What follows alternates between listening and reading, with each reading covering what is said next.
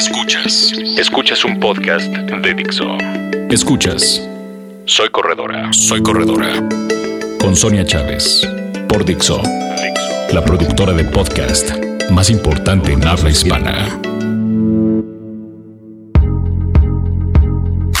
Hola amigos, me da muchísimo gusto saludarlos en este podcast aquí en Dixo. Soy Sonia Chávez. Soy corredora y hoy vamos a platicar de un tema que se me hace súper interesante, sobre todo en esta última parte del año donde, bueno, estamos seguramente ya o queriendo correr un maratón o romper una marca. En 10K, en 5K. Y estamos como a todo lo que da para cerrar el año con mucho ímpetu. Mucho ímpetu. Y bueno, hoy les quiero platicar de cuatro tips para romper tu marca en, en esa carrera para la cual estás entrenando, que a mí en lo personal me han sido muy útiles y que creo que a ustedes les pueden funcionar.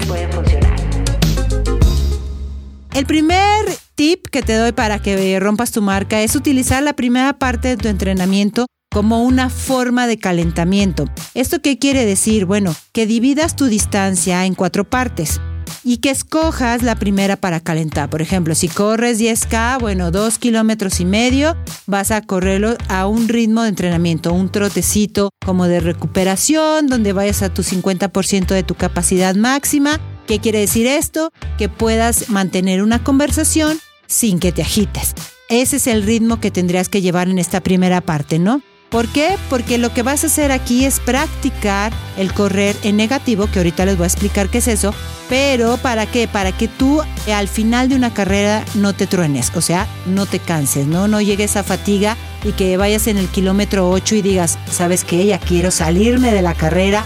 O vayas en el kilómetro 18 y digas, este medio maratón me está matando, quiero abandonar porque me metí aquí. No, prepara a tu cuerpo, a tus piernas y a tu mente para que se acostumbre a esto, a empezar despacito y utilizar la primera parte como calentamiento. Segundo tip. Es entrenar a tu ritmo objetivo una o dos veces a la semana.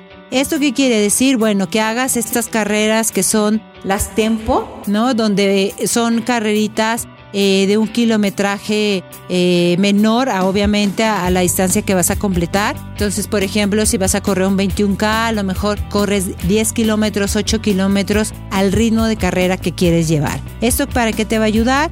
Bueno, pues para mejorar tu condición física, obviamente, y para ayudarte a retrasar, a acumular demasiado ácido láctico o a acumularlo muy pronto, ¿no? Las piernas se tienen que acostumbrar, los tejidos se tienen que adaptar a este tipo de velocidad que vas a manejar y con esto lo que vas a conseguir también es que vas a tener más confianza porque aprenderás a reconocer las reacciones que va a tener tu cuerpo a diferentes estímulos, sobre todo cuando ya vaya cansado por el kilometraje que vas a completar. Entonces, practicar las tempo runs son indispensables una o dos veces a la semana.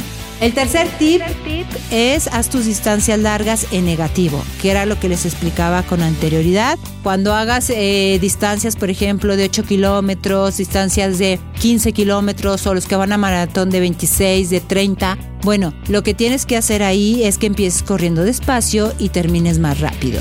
Lo ideal sería incluso que cuando termines de correr esta distancia, todavía tus piernas tengan la fuerza necesaria para correr unos, hacer unos sprints de 100 metros, hacer unas repeticiones cortas, ¿no? Unas 10 veces 50 metros, 10 veces 100 metros, que tengan esa capacidad para todavía reaccionar. ¿Qué vas a lograr con esto? Poder cerrar tu carrera. ¿Esto qué quiere decir? Que la última parte la tendrías que correr más rápido que como fuiste corriendo la primera parte. Entonces, eso te va a ayudar para que tus piernas todavía puedan reaccionar en los últimos kilómetros y puedas cerrar como se debe una carrera. Como se debe una carrera.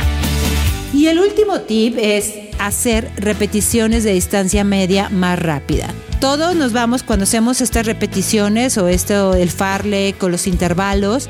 Bueno, lo que, ah, bueno, en lo personal a mí me gustan mucho lo que son los cortos, ¿no? Porque obviamente el sufrimiento es más cortito y se acaba más pronto. Entonces, bueno, los 100 metros, los 200, los 400 metros nos ayudan a tener velocidad. Pero cuando hacemos repeticiones de mil, de miles, de dos miles, de tres miles, es cuando nosotros vamos a acostumbrar a nuestro cuerpo a esa exigencia que puede llevarnos pues a, a mantener el ritmo durante una carrera, por ejemplo, de 21 o de 42 kilómetros. Estas eh, mm, repeticiones se tienen que hacer obviamente entre el 80 y 90% de tu frecuencia cardíaca máxima. ¿Esto qué quiere decir? A un ritmo donde tú no puedas ya ni siquiera decir este, un hola. O sea, dices a lo mejor sí o no, pero así como súper cansado te cuesta trabajo. ¿Y esto para qué? Bueno, pues para que simple y sencillamente acostumbres a tu cuerpo a mantener el ritmo de carrera que quieres llevar durante tu evento. Entonces, bueno, yo espero que estos tips les sirvan, que sean de mucha utilidad y que eh, los apliquen en su próxima carrera. Ya saben cuáles son nuestras líneas de contacto. Platíquenme cómo les fue, si los hicieron o si alguna vez los han hecho, qué otras tips tienen ustedes que les hayan funcionado. Y ya saben cuáles son nuestras líneas de contacto. Es en el Twitter arroba soy corredora, en Facebook soy corredora, Instagram igual. Y bueno, yo soy Sonia Chávez y nos escuchamos la próxima semana. Otra vez aquí en Dixo. Dixo presentó Soy Corredora, Soy Corredora. Con Sonia Chávez. El diseño de audio de esta producción estuvo a cargo de Aldo Ruiz.